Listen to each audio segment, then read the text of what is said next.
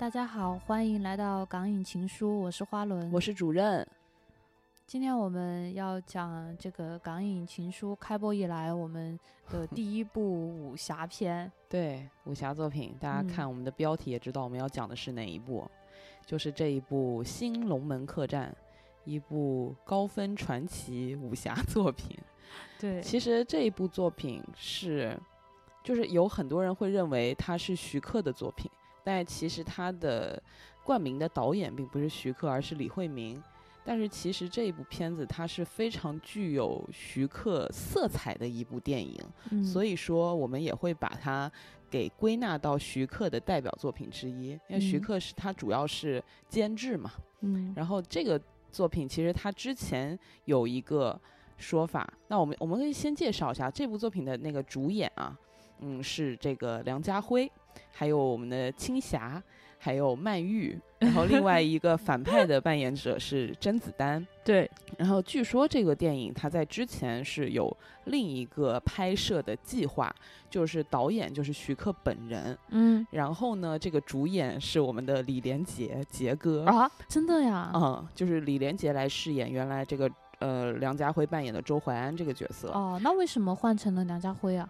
呃，然后你你先继续听我说完。然后呢，这个邱莫言就是我们青霞扮演的这邱莫言这个侠女的角色呢，原来定的是杨紫琼。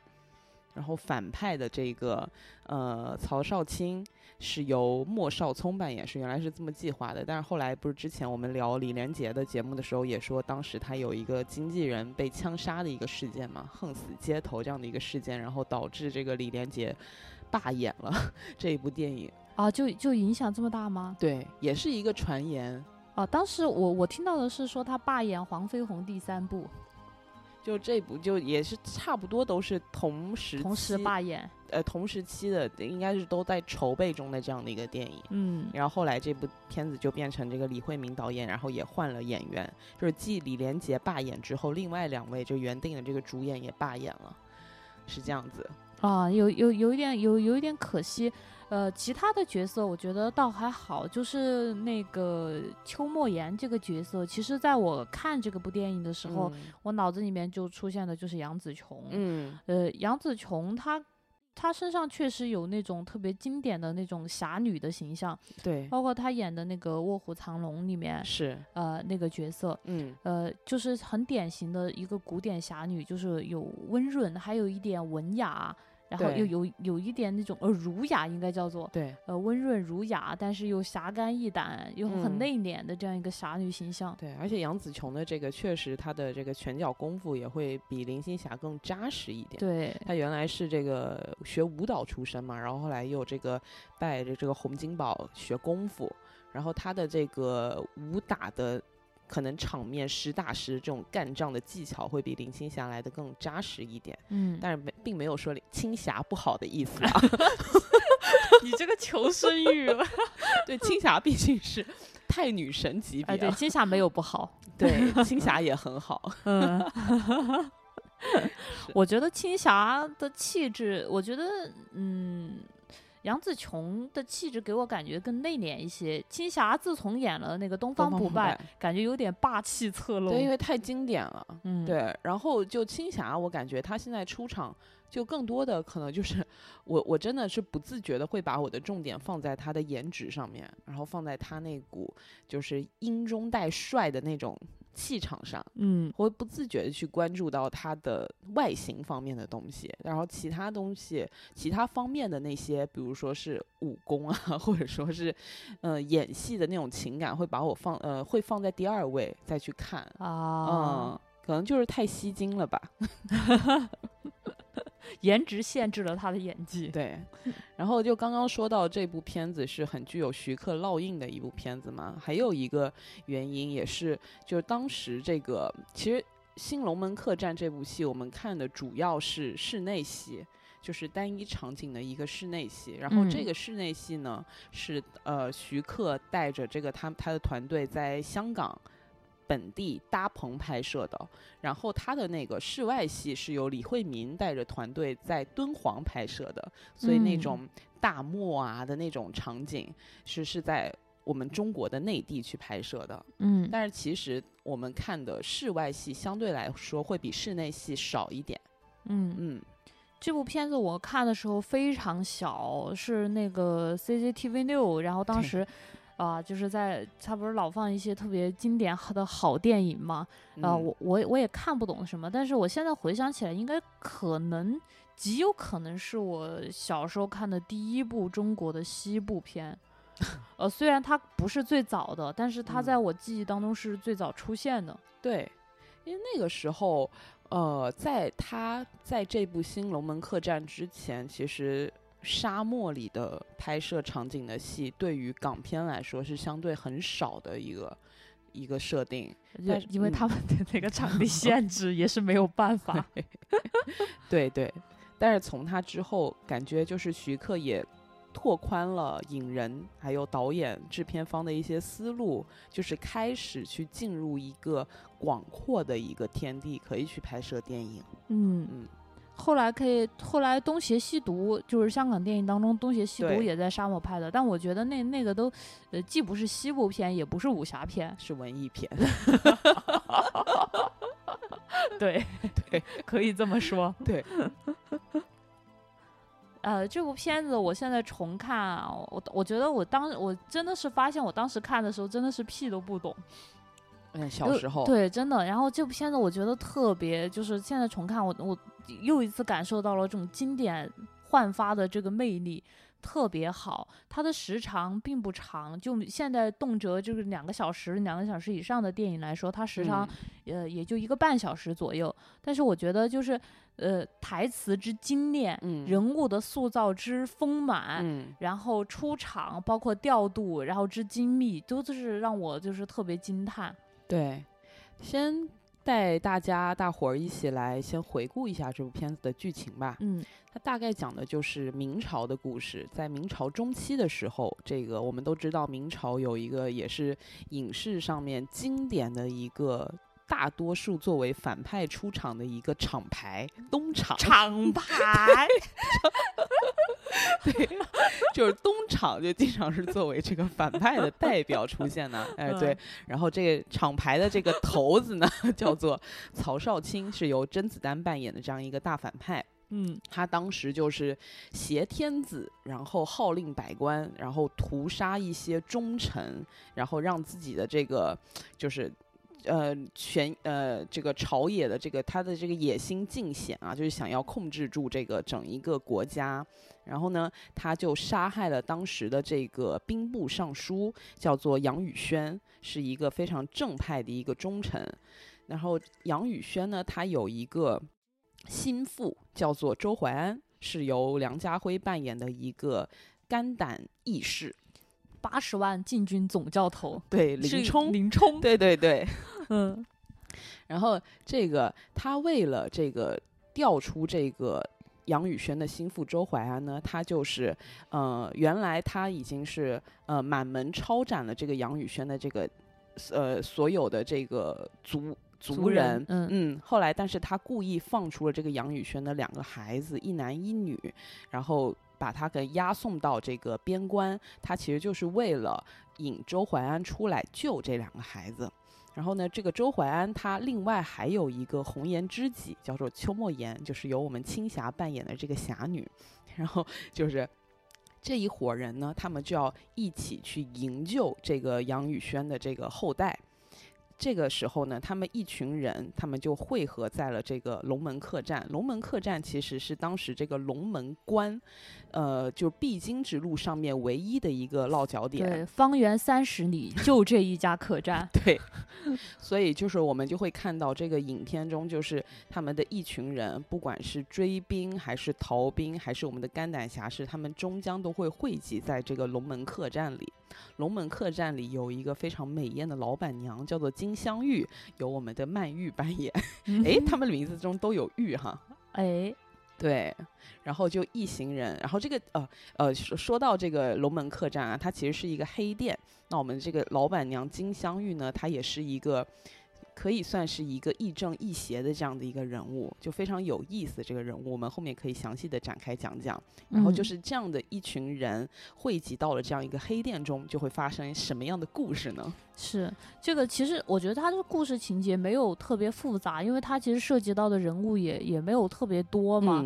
就不是呃呃，它的线路也并不复杂，就是在我简单的这个故事背景铺垫完了之后，然后重头戏还是在客栈里面发生，然后就这一个小小的客栈，几方势力轮番登场，然后你方唱罢我我我出场，刚开始是那个金镶玉的出场，金镶玉出场真的是有点。呃，惊艳惊艳到我了，因为他一出场，这个人物的基调一下子就奠定了下来。他一出场的时候是一个非常美艳的这个角色，他他在干什么呢？他在勾引男人。对，对。然后那个。呃，场面之之香艳啊，就是简简直让人这个面红耳赤。对，就是举手投足间尽显风骚。对，然后那个汗水淋漓哈，让让人就是感觉到就是特别的心跳加速。但是就在这个时候，就在让人特别上头的时候，一转眼他就把面前这个男人杀了。对。你把我这当成什么地方了，一抹红？我可是开店不卖身的，你看错人了。我没看错。来，你们男人个个都这么心急，说要就要，要完了就走。别再说了。瞧你急的。我要，我想要啊。你是想要出关呢，还是想要人呢？我两样都要。没这么便宜，也不掂掂你的分量。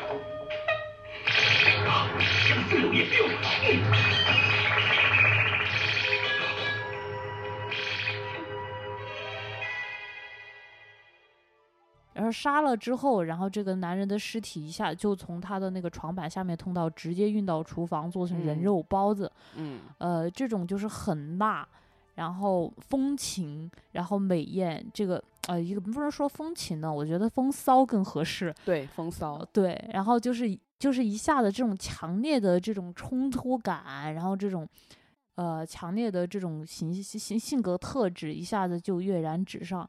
对我特别就是喜欢金镶玉这个角色呢，就是主要是因为，我我我是一个就是古龙的 粉丝，嗯，那么。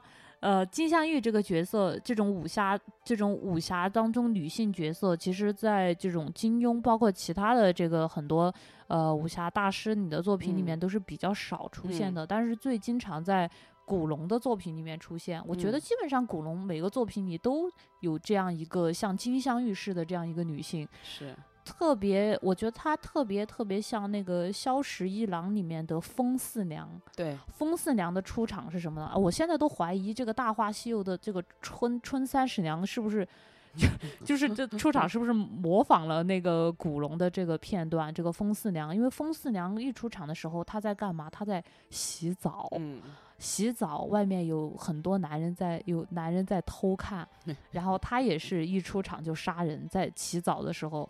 是不是就跟春三十 娘就特别像？是，我觉得这些女性啊，她们就是很很厉害。为什么说她们厉害呢？因为她们会利用男性用来审视女性的这种目光，就男性物化女性的这种目光，她们利用住这一点，发挥出自身的优势来达成自己的目的。就是她们很懂得看清形势。然后利用优势 来做一些事情，就会让人觉得他们很厉害，知道你们这些臭男人心里在想什么。那老娘就用这个方法，对不对？对，因为古龙经常在他的这个作品里，就是描，就是塑塑造这个女性，她经常就是。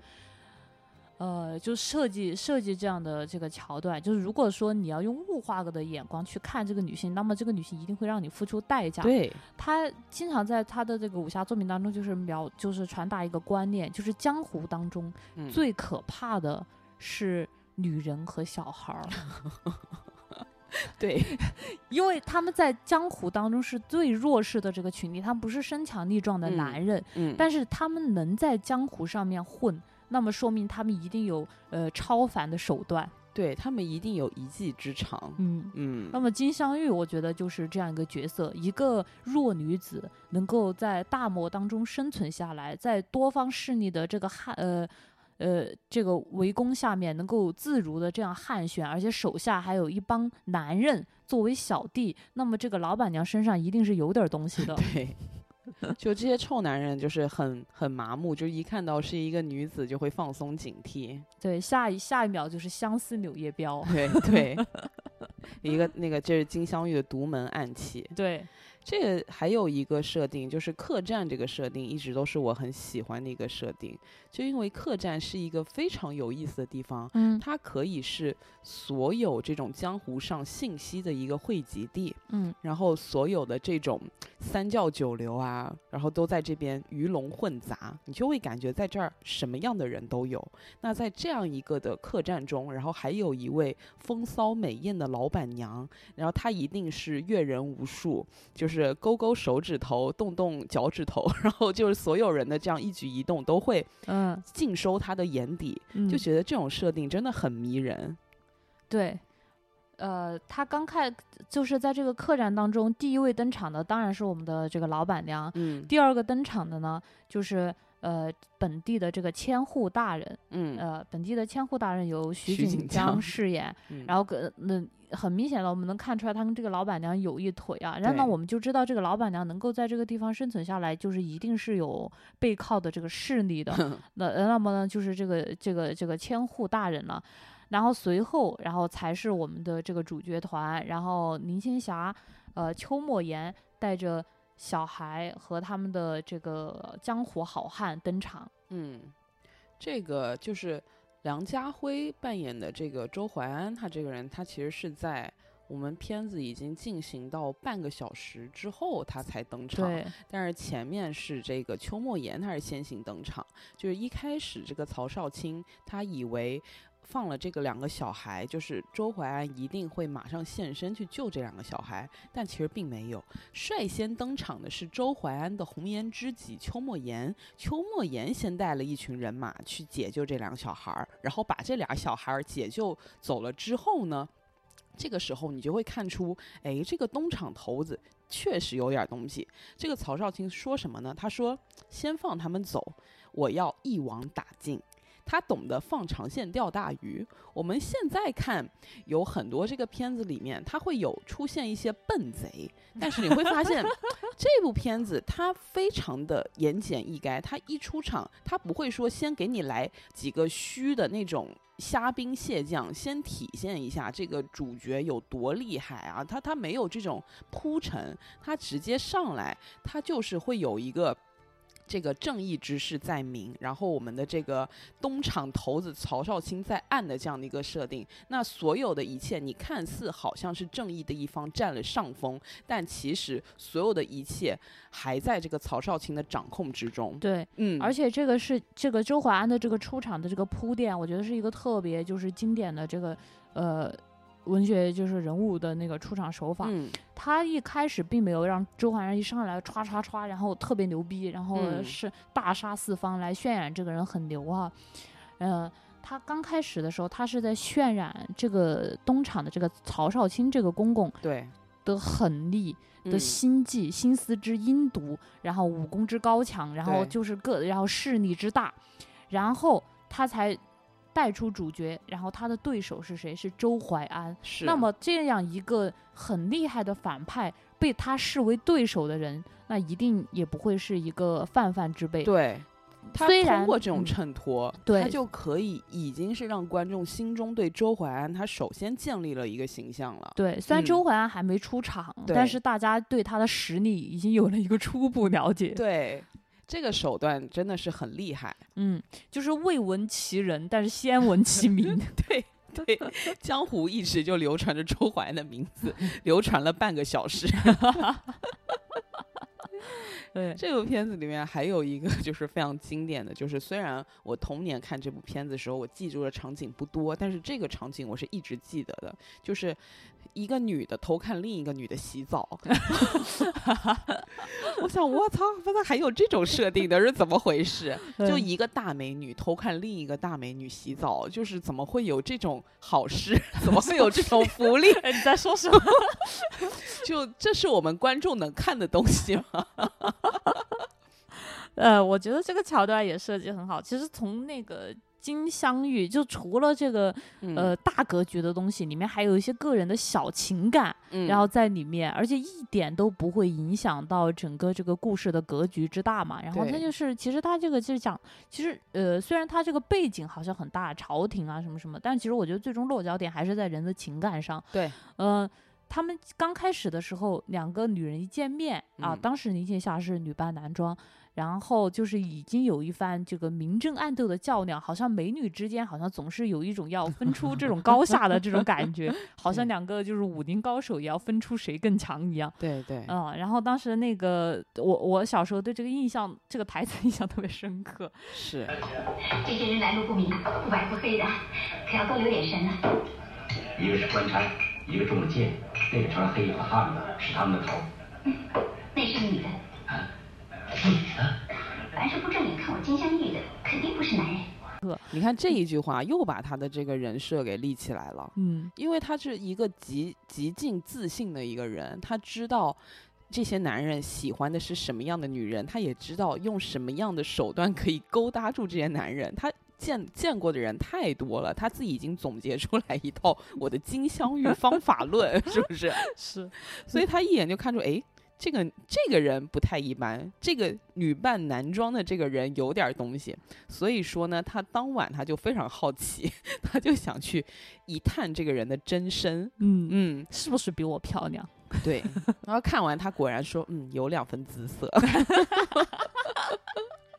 对他当晚就爬到了这个邱莫言的这个房顶上，从那个一个天窗里面就看这个邱莫言洗澡。当然，邱莫言马上就发现了，然后他就射了一个啥玩意儿过去，我忘了，然后就把这个金镶玉给射了下来，掉到了屋内。然后这个时候，金镶玉就看到了全裸的邱莫言，他上下打量了两番，说：“嗯，有两分姿色啊，就是美女肯定了美女。”后来呢，然后他们就开始了一段。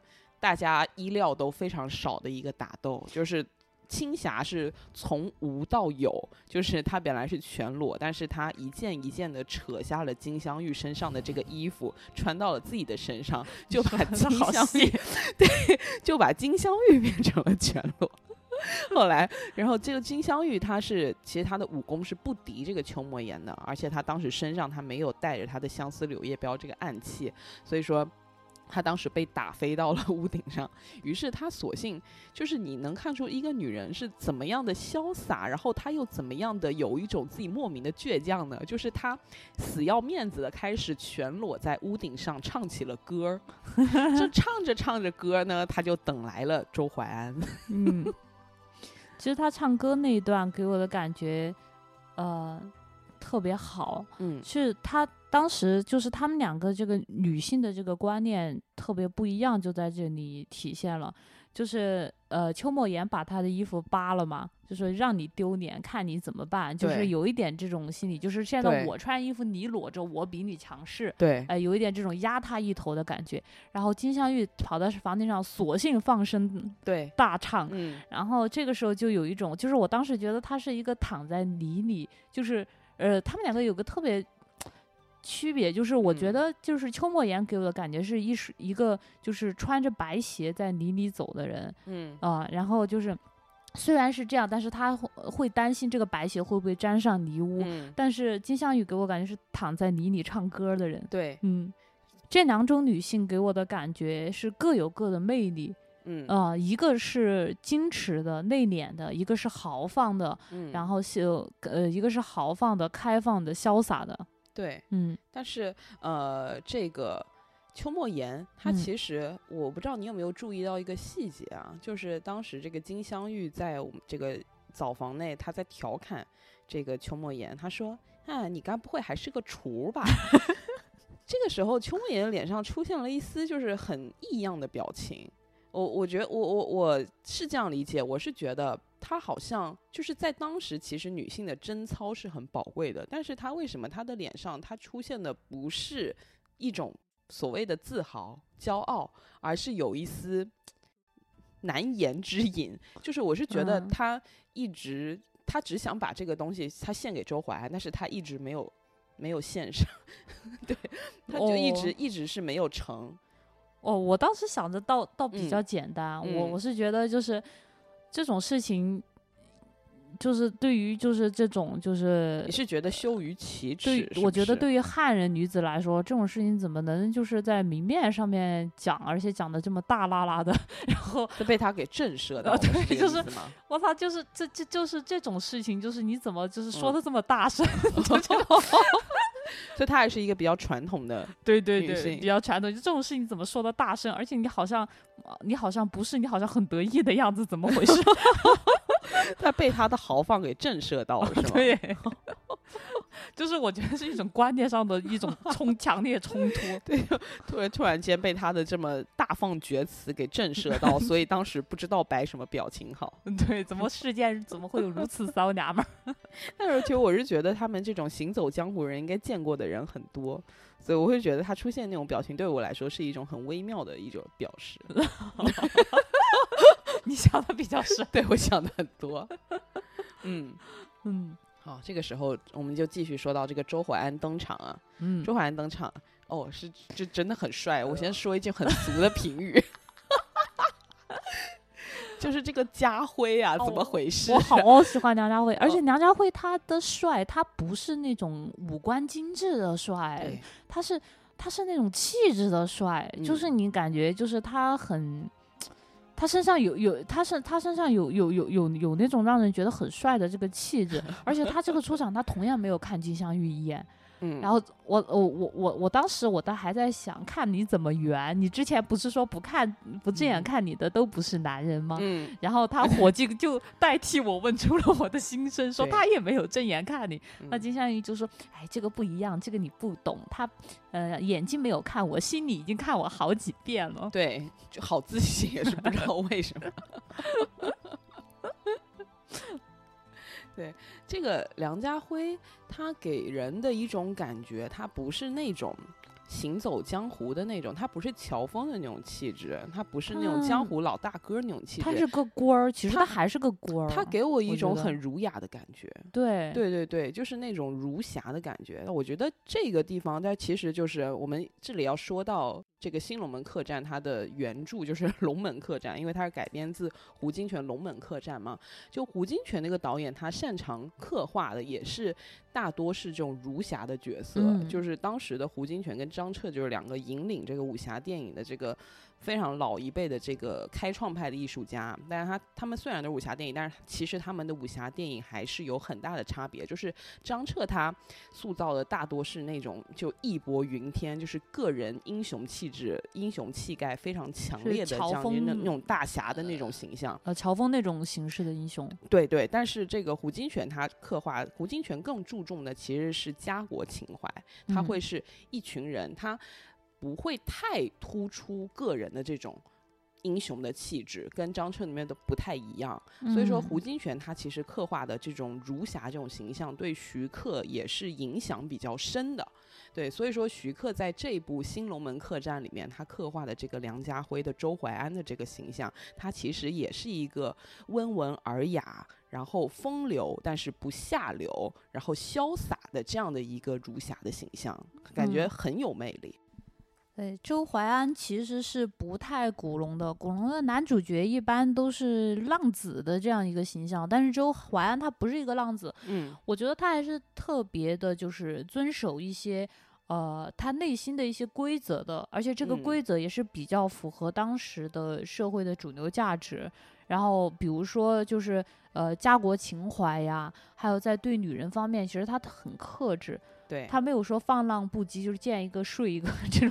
是就他不是这种浪子，因为他心里面只有邱莫言这一个人，而且就是嗯。他是一个特别就是，呃，就是文化程度比较高的一个 这个侠客，你能够感觉到，虽然他没有什么吟诗作赋，嗯。有这种情节，但是你可可以从他就是克制的这个言行，能够看得出来他在遵守就是关于呃一个君子的一个行为嗯。规范，对，嗯，有受过教育，受过高等教育，但是嗯。虽然说他并不是那种到处到处留留情的这样的一个形象啊，但是其实我们也是可以看出他并不是没有见过世面。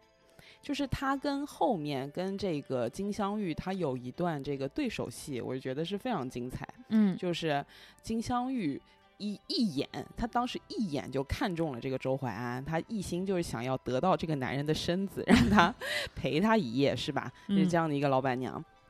然后于是呢，他就是。呃，周淮安去向金镶玉，就是去问他这个密道的所在，要通过这个密道，所有一行人要逃出去的时候，金镶玉就说：“嗯，你给我钱没有用，你要我要你的人。”他就意思就是这，个，他说就是钱也要，人也要，他还挺贪心的，哦，对，这哦，对，周周周怀安跟他说，他说我给你一千两还是多少？对，然后他就说一千两我也要，但是你这个人我也要。对，因为对方的钱更多，就是对方能给他钱，像东厂那边就钱到处撒，都是不在乎这点钱。是，但是他说，但人家能 能陪我睡，你能吗？他就对这个 公公，对对公公说，就感觉就是侮辱性极强。对，公公都愣了一下，对什么玩意儿？对，所以说后面他就是去找这个，就是跟周淮安两个人在金镶玉房间的时候，这个博弈的这个过程也是很精彩。他就先去引诱这个周淮安，他就说，嗯，就是反正就是挑逗他了。然后周淮安就说，嗯，要我跟你睡也可以，但是我一向是一个坦荡荡的男人，我觉得干了这种事情就要负责任。他就嗯说，那我就要娶你。没有这话一出来，就把金镶玉给愣住了。金镶玉本来是在他的怀里这个游来游去哈，游来游去，你这个词，然后就这这一听完这他这一席话，马上远离他，就是一下跳出两米远。吓到了，对，被吓到了，就没想到这个男人给我来这么一出，就是很神奇。其实他这个地方，我觉得两个人有一个心理上的博弈。对啊，周淮安这么说，呃，不是说啊，就是要彰显自己正人君子的这个品德，嗯也不是说就是说哦、真的就是要娶她。他其实这么说，只是想要。呃，压金镶玉一头，就是不能够。其实他其实一直自从他进入这个客栈，呃起，虽然他表现的进退有度，但是金镶玉其实一直都是在压他们一头的。嗯，因为这是在金镶玉的地盘上，他们的所有的世俗礼法，什么乱七八糟的这家国情怀，是在这个在这个沙漠当中完全不起作用，你无法用这个来裹挟金镶玉。对但是反而是金镶玉一直以他大胆泼辣的这个作风，然后让他们没有办法，包括让周淮安也一点办法都没有。所以周淮安就想用这个东西，就是吓呃金镶玉一下来压他一头，然后但是他没想到这个金镶玉是一个泼皮无赖啊，他 他虽然被吓了一跳，然后但是马上就反将，他已经好啊，澄清就澄清，对，然后 这一下又把他给唬住了。对，又把他 给唬住了，他始终没有办法压他一头。对，就是强龙压不过地头蛇嘛，就是这嗯样。但是我觉得周淮安的这个计策，其实也是体现出他这个人睿智的一点，就是他一方面他通过这个迎娶金镶玉的这个计策，他来唬住这个金镶玉，想让他知难而退。嗯然后另一方面呢，他又有一个 Plan B，就是假使这个金镶玉就真的答应跟他成亲了，然后他也要找这个公公来做这个证婚人。对，他把这个公公给拖住，然后另外他们留出时间去寻找密道，再去逃亡，是这嗯样的一个计策。所以说这里又又体现了这个人物很有脑子的一面。对，就是心思缜密。嗯啊，虽然你不能说是多么就是算无一策嗯，啊，但是他其实在已经在当下的这个形势做出了最佳的这个判断。嗯是的，然后这个地方我真的就是觉得这个故事发生在这个龙门客栈非常的妙啊，因为龙门客栈有这样一个老板娘，有嗯。这样一个这样性格的这样的一个老板娘，她是如此的这个贪财嗯。无呃或或呃和无情无义，嗯。然后所以说呢。这两方势力来的时候，就是并没有就是立刻就是打起来，因为金镶玉他手里有筹码，嗯。筹码就是那条密道，对，他因为他这个无情无义的这个人设在前面立住了嘛，而且是嗯。见钱眼开，所以双方都不知道他会偏向于哪一方。对。他好像他感觉他是一个呃左摇右摆的这个历程，好像一会儿偏向了东厂，一会儿又偏向周淮安，让两方都吃不准他，所以嗯。两方才会就是。在说那些场面话，在嗯。互相的这个博弈，在互相的说话，暗藏机锋，没有立刻开打，就是因为这个客栈有金镶玉的存在。他是一个非常善变的人，嗯，然后就是让人够，嗯，让人摸不清他的套路，所以说大家都想用钱收买住这个看似无情无义的老板娘，嗯。但是殊不知他其实是有情有义，嗯，因为她一直是表现出一个非常薄情的这样的一个蛇蝎女人的这样一个形象啊，所以嗯。说大家一开始其实并没有看透她其实真正的内心，嗯。嗯，包括周淮安都没有看透她，对，而且在这个其实这个跟人物的呃形象啊，就是也是非常契合的，嗯，因为只有无情才能够在这个恶劣的沙漠当中生存下去。，对，嗯。因为又跟这个场景就非常的契合，嗯，就是我觉得选这个大漠这个场景是非常好的一个选择，对。因，为大漠就是给人一种苍茫、漂泊无依的这样的一个感觉。你放放眼望去，方圆百里是没有人烟的，然后就是所以说会有“大漠孤烟直，长河落日圆”这样的一个著名诗句。这里我也不得不佩服这个千户大人哈，就是为了 为了打一炮，居然这每次都要这就长途跋涉，但毕竟人家打炮的对象是金镶玉，嗯 我觉得还挺合理的，嗯就是不付出一点成本，可能这怎么方圆几十里也就这么一个有点姿色的女人，她有点儿姿色嘛，哦，就很有就姿色的超有姿色。对，是，嗯，所以金镶玉这个角色在剧情当中起到的作用，我觉得是非常关键。可以说，如果没有这个角色，在龙门客栈发生的一切，我嗯觉得都成无法成立。对，嗯，而且这个公公哈，你有就是在来到龙门客栈的这个第一批次的这个领头的过这个公公，不知道你有没有觉得特别眼熟？你你你是说他就是呃《九品拼九品哦芝麻官》里面的那个刘刘询老师？呃，对，这个这个干爹，呃对干干爷爷，他他演他他演过黄飞鸿他爹啊，对，啊，对，就是刘询老师著名香港演技派。啊，对，他虽然不会像金镶玉这一类的主角角色一样大放异彩，嗯，但是呢，他把他本来的这个角色演绎的，我觉得可以说是出神入化。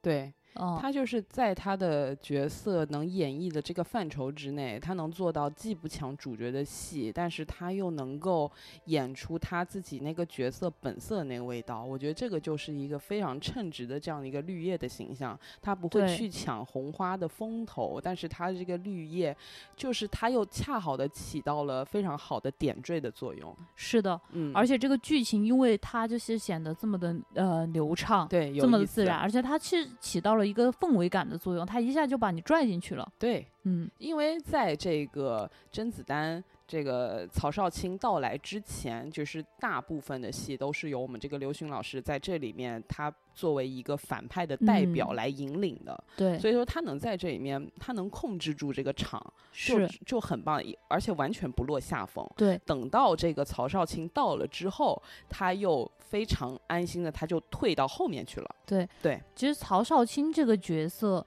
呃，他其实有一点符号化了。嗯，呃，对，他是一个很很反派，就是很扁平的一个反派。对，就是特别的符号化，反而嗯是这个刘勋老师饰演的这个公公呢，在这个嗯龙门客栈当中和他们的一番言语上的、场嗯面上的这个较量、这个拉嗯扯，然后让人感觉到这个公公他这个。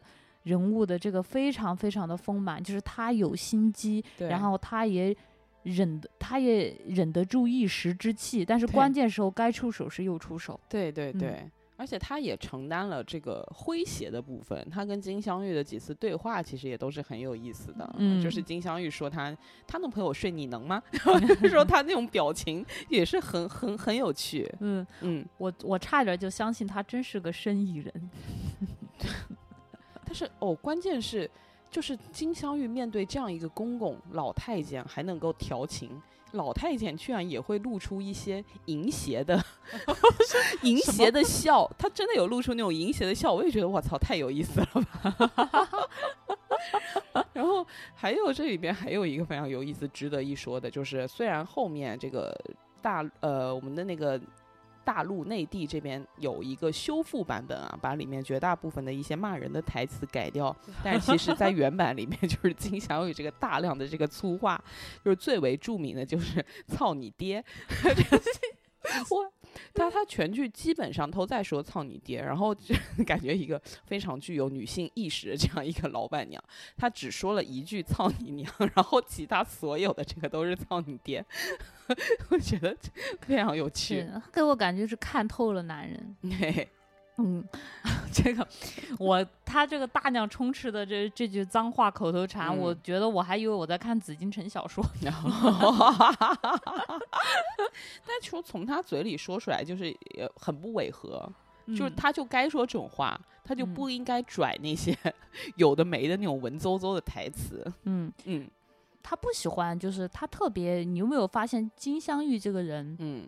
他特别讨厌别人端着，他看到谁端着他就来气，对，他是真的来气。然后 他一开始有一点不爽邱莫言，就是他感觉邱莫言好像是有点端着，是，就是感觉是哦，我我我是臭鱼烂虾，你装什么名门淑女，就就有点那种劲儿，就有点。对。然后包括周环啊，后来就是他用那种讨好，他可能是我觉得可能在京城住久了吧，他用那种讨好那种，呃。内陆女子就或或者是大家小姐这种方法就讨好他，然后说哎是什么就是嗯你这里的什么上房怎么怎么样？他说我们这个黄黄泥房子哪来的上房？他马上就拆拆穿了这种这种端着的这种东西，然后他又说啊你你这个是什么的？他还说你这是什么花？他看到他雕的花嘛，可能也想。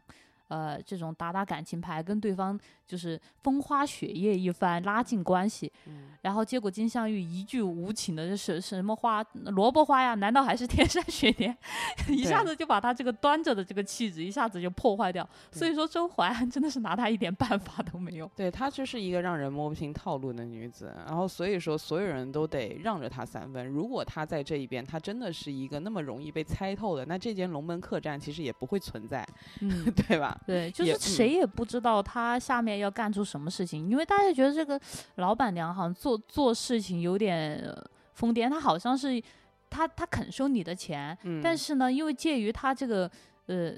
这个这个开黑店的这个性质哈，你也不知道他收了你的钱是不是就真的会为你办事。对，而且他可能收钱不办事，他有可能。对，一一个有可能收钱不办事，一个有可能对方出价更高，然后他就马上会转向对方，就是他真的很很难让人摸清，他让我们这部片子里面的正派跟反派都不敢轻易动他。哎，其实我突然觉得龙门客栈这个地方很有意思啊，它其实是一个。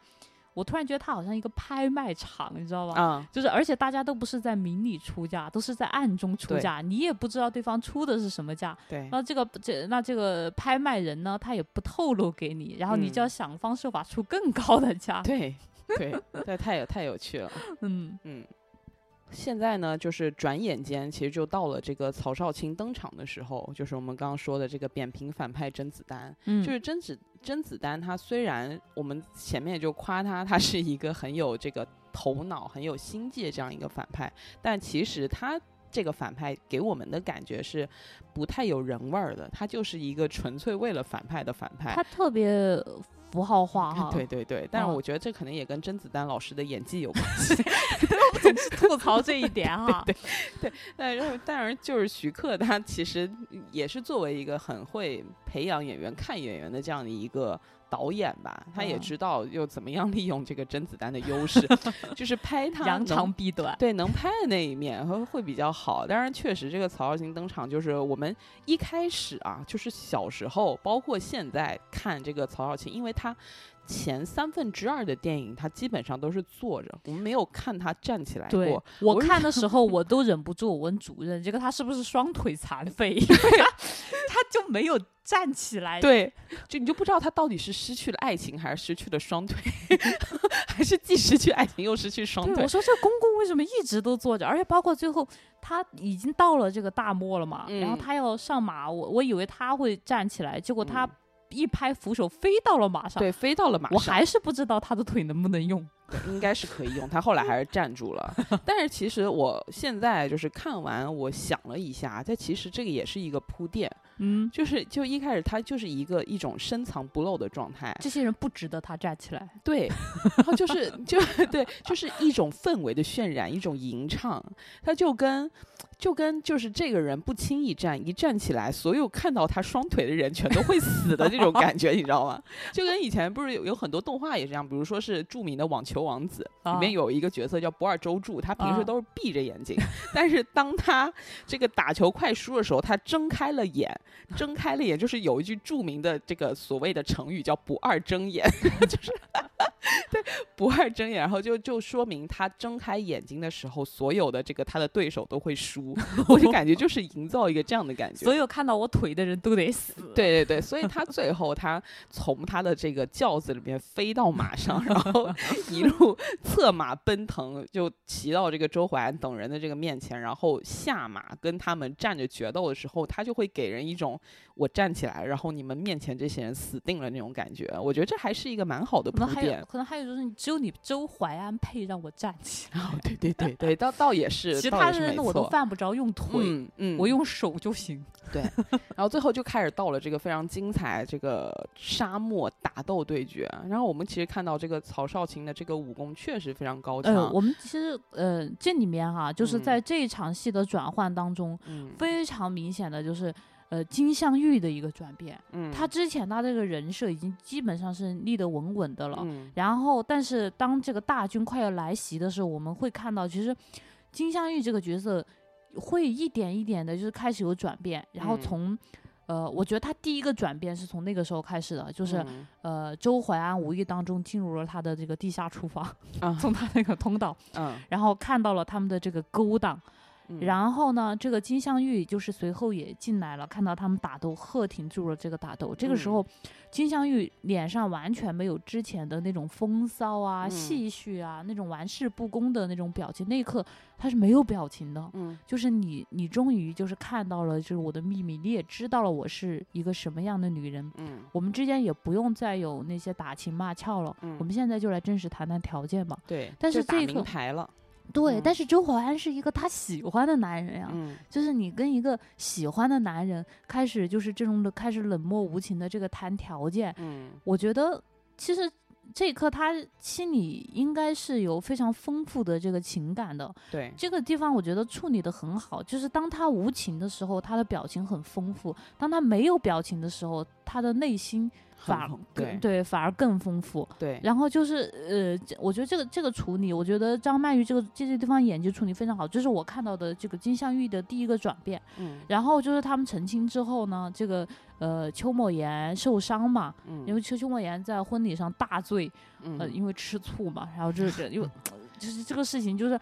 这这两个人在那个窗户上，就是你来我往，看着跟那啥似的，然后嗯被对被下面的人都看到了，都以为他们在那啥，然在后圆房。对，然后嗯邱莫言就是大醉嘛，然后后来就是计划全都乱了，对，嗯，就完全没有按照，就是公公这边也没有按照原来的计划，他们这边还没按计划，直接就开始开打了。然后事情变得很混乱，那么这个邱莫言后来就出受伤了，就逃回了客栈，然后金镶玉在呃帮他处理伤口。这个时候他其实能看出来他有一些吃醋，呃，他拿的那个他之前在订婚之前拿了呃周淮安的。笛子，这个嗯笛子呢是邱莫言和送给周淮安他们的定情信物，对，但是他不知道嘛，他以为这个是周淮安的贴身之物，他以为嗯这样就算是他们之间有了一个约定了。但是呢，通过这个他们之间的这个受伤之后，邱莫言和周淮安的对话，他知道了这个是他们的定情信物。这一瞬间，他还有点小得意，就是嗯，你们的这个定情信物现在还不，他他还不是。呃，给了我，现在在我的手上，就有点小得意啊。嗯然后，但是周淮安马上下来的一番话就打破了他的这个幻想。周淮安说：“这个笛子不过就是身外之物，你我此时此情，然后才是最重要的。然后这这一下子呢，他这一刻他他又失去表情了。嗯，对。嗯他突然间，他原来从一些那种小得意的那种表情，他突然间就是整个脸就是垮下来了，垮下来，就面无表情。对，我觉得他这一刻，他好像真正的意识到了什么叫做真情真爱。对，嗯，他以前见惯了，就是那些就是臭男人，只知道所对呃来了就要，要了就走，对就就是就是这种东西。他突然发现了这个啊，这个世界上还是有一些真的东西的，就是嗯此刻这二人的情感，他是穿越生死的。对，然后他明白了这种感情，而且他分这一刻他意识到了，即使他占有笛子或者是占有周淮安这个人，他也并没有得到这个东西。嗯，嗯那个心就是不在他这边。嗯，所以说我感觉他这一刻，他其实他也放下了对邱莫言原来的这个成见，对，就包括到后来，他还把笛子还给了邱莫言，他说这个东西是属于你的。他其实这里很骄傲的，他他说的是就是别人不要的东西我也不要，对还给你。对，嗯他嘴上是这么说，对，嗯，就是他其实这个东西，你说如果周淮安这个男人跟其他男人呃一样，他嗯内心并没有真真情感吧？那我。我金镶玉，我占了他的身子，那我就是占到便宜。毕竟我睡了一个帅哥，哎，嗯还还不错。那么他就是是我睡了一个我喜欢的男人，哎，嗯那我那我觉得至少我得到了一点什么。对但是他突然发现这个男人他有最珍贵的东西，他只是没有拿出来，他嗯没有拿给我。嗯，嗯，对，他原来对于这个周淮安的这个感情，他可能他自己以为也就是想要睡他而已，想要得到他的身子而已。但是他突然间见到了周淮安内心那个真的东西的时候，他对这个男人的情感也升华了，也不一样了，也开始另眼相待了。对，因为嗯这个时候，周淮安在他所有的见过的男人当中变成了最珍贵的一个，因为对他有其他男人没有的东西。，对嗯，他面对这个美人在怀，他却可以坐怀不乱。呃是，而且还非常挣扎，对，然后对。对待另一个女人的时候，他展现出了他从来没有金镶玉从来没有看到过的那一面，所以我觉得他应该是大受震撼的那一刻，是，所以就还就会回到我们就是在刚刚说的曹少卿登场的时候。嗯，变成了周淮安、邱莫言和金镶玉三人对阵这个曹少卿的这样的一个对对战的场景，要不然金镶玉他是不会在那个场景里的，他早就自顾自的逃命去了。对，而且我觉得金镶玉 这个人就是是那种看看似无情却有情的那种那种人。对，就是他之所以他之所以就是伪装自己，是因为他的生存环境太严酷。嗯，嗯，但是他只要知道了这个世界上有，那么他就能够明白这个东西的价值。对，然后包括就是，嗯、他们那个曹少卿杀来的时候嘛，就你嗯刚刚说到的那那个时候，呃，他的那个伙计被那个公公雕不玉呃呃，或者他死有个伙计被弄、弄死了。嗯嗯然后之前他可以说还有点左摇右摆，嗯，在他伙计死的那一刻，嗯我不要钱了，我他妈今天就要弄死你。就是还在客栈的时候，对，就还在客嗯栈的时候，我不要钱了，我啥也不要，在就是你弄死了我嗯的人，我现在就要弄死你。对对嗯对，就就这里就可以看出他是一个非常有义气的人。嗯他虽然他之前他对很多人，绝大多数人他都是一个薄情寡义的状态，但是他对他内心认可的自己人，其实嗯是非常讲义气的。，对，嗯，这时候就是可以看出一个江湖儿女的这样的一个魅力。是在那一刻，就是他伙计，他看到他伙计死掉的那一刻，他爆发出了前所未有的，就是比以往都高的一个武力值。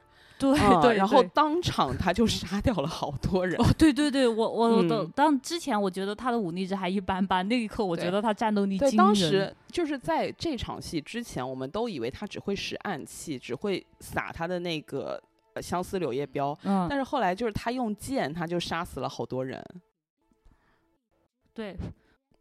包括呃就刚刚说到，就是周嗯淮安他的这种情感的珍贵性嘛。其实我觉得金镶玉他的感情又何尝不是一个特别珍贵的东西？对，因为他的珍贵的东西不是对每一个人都呃都毫无保留的这种就是释放哈。嗯我我我，他是他只对他认可的人展现出他那一面，所以当他迸发出这种情感的时候，你会觉得这种情感是极其高贵的。对，就特特特别珍贵，就是嗯不轻易外露的一个东西。嗯他掏出来了，那这个东西他就是掏给你了，就是他认可这个人。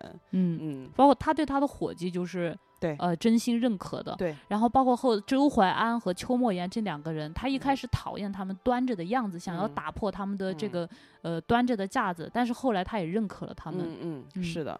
然后到后面这个对战的时候，就是这个一 v 三，曹少卿就是对战对方三个人。然后曹少卿的这个武力值确实很高啊，就是一对三也丝毫不落下风，甚至把他们三个都全都打趴在地。对他毕竟站起来，对对对，然后就是后面他们就开始什么陷入了流沙啊这样之类的嗯这样一个戏，但是这个曹少卿他在流沙之中，他还可以在游哦流沙之中游泳，就游过去刺杀他们，就破浪而行。哎，对，就是就是还是很厉害。然后在这个地方，我觉得有一个设计也是我个人觉得非常棒的，就是一个小人物改变了结局的这样一个设定。嗯因为就是以往的那种武侠片或者说是武打片，他们绝大多数它是集中在这个主角个人身上，他要嗯体现这个主角光环，让主角怎么样在逆境中突然间获得了奥义，或者说有如神助般，他就嗯突然间杀死了这个反派。但这个不是，它是由这个金镶玉原本的这个专门制作人肉包子、刀工了得的这个厨厨房伙计嗯。刁不玉。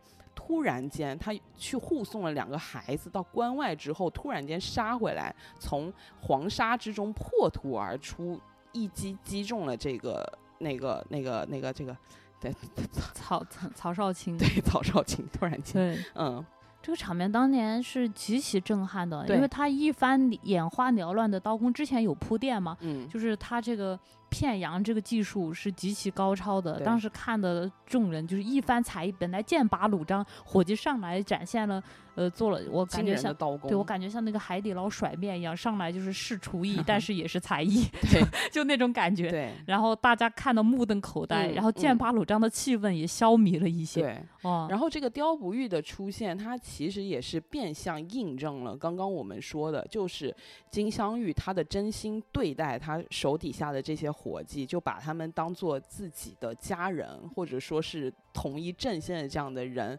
所以说，他们给金镶玉这个反馈，同样也是有情有义的。他明明可以自己带着两个孩子逃，但是他没有，他回来救了他们一行人。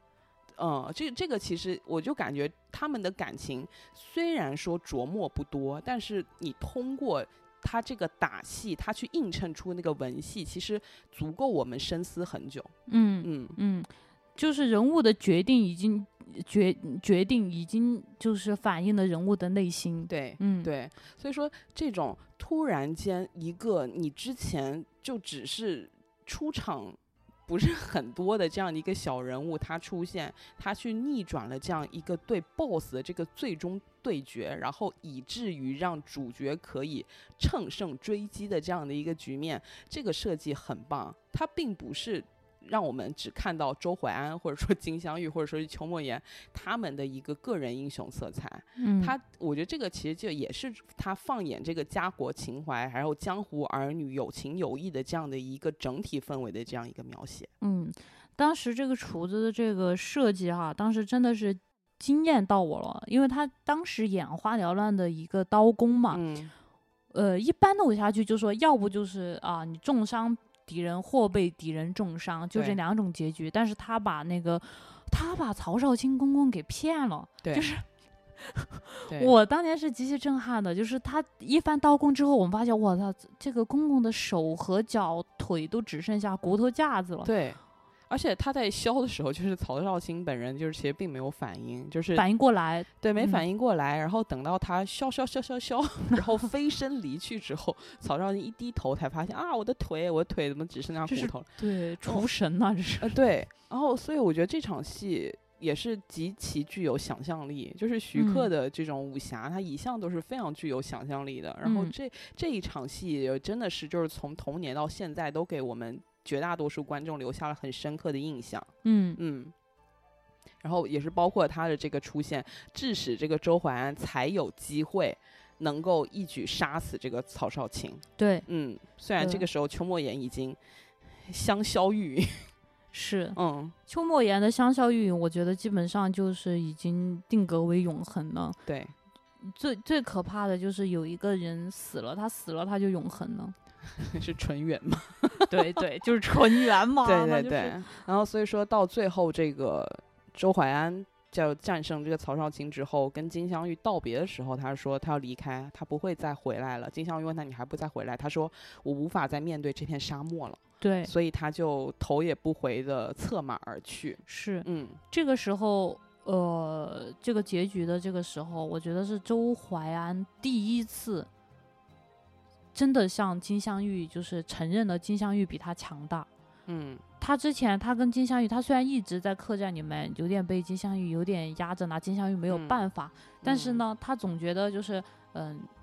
这个都他没有特别的，就是正视这个事情，因为他有更重要的事情要去做嘛。对，那这个时候，他终于就是他其实也看，终于看明白了金镶玉这个人。嗯，他说我，他说我我不像你这么就是有有勇气，对。我，都我没有勇气面对这个这个这个沙漠。他说我对你来说只是一个过客，我嗯，走了之后，你还是可以在这个龙嗯。门客栈继续你的这个照常的这嗯个生活。嗯，他他他觉得他就是受不了这一切，他其实发现了金镶玉是一个内心其实是比他强大的人。嗯，然后金镶玉，呃，包括在那个打斗的时候，金镶玉就是他不会说他，包括他的伙计死了啊，他没有就是说立刻悲痛欲绝，或者是就是抱着尸体痛哭，他没有就是呃。怎么说？他没有就是立刻的被悲伤淹没，而是而是大骂，而是大骂一句“操你爹”，然后就冲上去要给伙计报仇。他嗯是一个性如烈火的人，嗯，然后包括邱莫言当时就是中了一箭嘛，已经嗯就是快死了。然后金镶玉抱着邱莫言大怒，说道：“我去替你刺他一箭。”然后就冲了上去。对，他第一个反应就是我，就是他第一个反应永远就是我要帮你报仇，而不是嗯我抱着你的尸首痛哭。他就是这样一个。火焰一样的这样一个人，我觉得如果邱莫言是海水，他就是火焰。对，我操，一般海水一般，好难选哦，好难选。那所以说，大家在一起经历的这样的生死之后，其实到那个尾声，也是周淮安第一次向金镶玉袒露自己内心。就他之前在金项玉面前，其实一直还是在伪裹着装，裹着一层嗯。壳，裹着保护色的，他嗯。并不会对自己袒露自己的真心。嗯，对，但是大在大家都已经经历过这么多之后，他这个时候他才是金镶玉为一个真正可以交心的一个朋友。对，嗯他以前其实我觉得还是有一点高高上上，呃，高高在上。他没有，包括他讨好金镶玉的时候，也是因为要交换利益嘛。有目的，对有目的带着目的。他并没有就是真的跟金镶玉就是灵魂上平等对对对对话过。然后他其实我觉得多多少少有点觉得我不用跟这个这样一个江湖女子多说什么，我跟她说什么家国情怀，她也她也不会理解。她觉。得，对她觉得他们的这个价值观，然后所有的这种格局都不太一样。对哦，我跟她说这些，她也不太理解。可能是鸡同鸭讲，她会这样觉得。但是到最后，他嗯发现其实他们的底色是一样的。嗯嗯，所以说在最后他才会向金镶玉展示他自己的脆弱。对嗯，对，他第一次承认呢就是金镶玉的强大。对对嗯对。然后金镶玉他最后的这个操作也是让人非常的欣赏，他就是拿出他客栈里所有的这个美酒啊，他嗯浇在了自己的客栈上，然后一把火烧了这个客栈，跟他仅剩下这个雕不玉伙计说：“我们离开这个无情无义的地方。去找周淮安。”对，其实我最喜欢的是去找周淮安这句话，其实就是我喜，欢的是我们离开这个无情无义的地方，我喜啊欢前半句。嗯。嗯，就是我，我觉得是我我，因为我觉得最后他决定去找周淮安嘛，我觉得更嗯反映了金镶玉这种敢爱敢恨、敢对作敢为的这个性格。是，就是当他没有发现这个珍贵的这个真的东西的时候，他可以留在这个无情的沙漠，嗯，过着这样的一种生活，对，然后刀头舔血的生活。对，那么他只要发现了世上有这样一个只有真的东西之后，他就愿意舍弃一切，不嗯。顾一切的去追寻，哪嗯。怕他知道这个人心里没有他。对，嗯，但是是他觉得自己的人生接下来有目标了。嗯。嗯，嗯，他嗯愿意为了真他愿意为了真实的东西，然后做出一切行动。对他嗯去追随一种真实，嗯嗯，很棒的一个结局。嗯，我觉得到最后他追周淮安已经不是在追寻一个男人那么简单，就是我不是是以对不是说我要去得到那个男人，你对就绝对不是这么小格局的。对嗯，对，就是一个可以供我们观众去想很多、去讨论很多的这样的一个结局，就真的是很好。所以说，金镶玉的这个人物在整部影片中，他是一个非常非常大的亮点。就是所以说，有很多的观众在这里面其实已经忽略了青霞了。就是其实大家的焦点更多的是集中在曼玉的身上，就是她嗯塑造的这样的一个金镶玉的老板娘的形象是影史的一个经典，前无古人后无来者。后面其实包括有很多这种客栈老板娘的形象，但是无一超越金镶玉。是。嗯，而且就是自打这个形象出现了之后啊，我就总觉得有一个思维定式：客栈老板娘怎么能不风骚呢？啊，对她一定是风骚，要风骚。对。就是所有的，比如说是什么阁或者什么坊或者什么客栈的，只要是老板娘，就是老板娘这三个字一出来，他就一定是风骚的。嗯对对而且左右逢源的。对，嗯八面玲珑，嗯，对，包括那个现在不是说那个青蛇崛起，就是就是那个白蛇缘起，这个那个宝清房主，他其实也是那种风骚一个形象，只不过他是萝莉而已。嗯，就是大家就是会形成了这样一种思维定式，去设计这样子类似的角色。嗯，因为嗯这角色实在是太成功、太出彩了徐克太牛了。好，那嗯这期节目呢，我们就介绍到这里。就我真的推荐大家再去多刷一下，因为这个剧啊，不是这个片子，它其实可说的地方还有很多，但我们说的可能只只是仅仅其中的一部分。我相嗯信每一个人都能够呃从中看到自己的一些独特的这个感悟。对对嗯对，如果大家有什么就是想法的话，就是呃希望能够在评论区然后提出来跟我们一起讨论。对，嗯就欢迎大家多多跟我们讨论。嗯 或者说你有什么特别喜欢的片子，想跟我们一起讨论，也可以在评论区留下你们的片单。然后，如果如果说就是大家我们正好是 喜好一致，然后我们下一期也可以聊一下。嗯嗯嗯，好，谢谢大家，谢谢大家，拜拜。拜拜。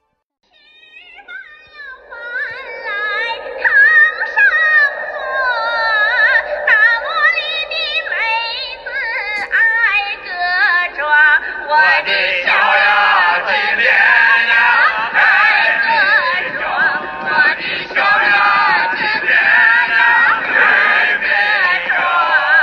来撒泡尿啊，大的汉子那叫我的小呀。这位老弟龙岗虎胆，语出不凡，请问高姓大名？浮萍漂泊本无根，天涯游子君莫问。来，为这个没名没姓的年头干一杯。好，我就陪君喝了这杯无名酒。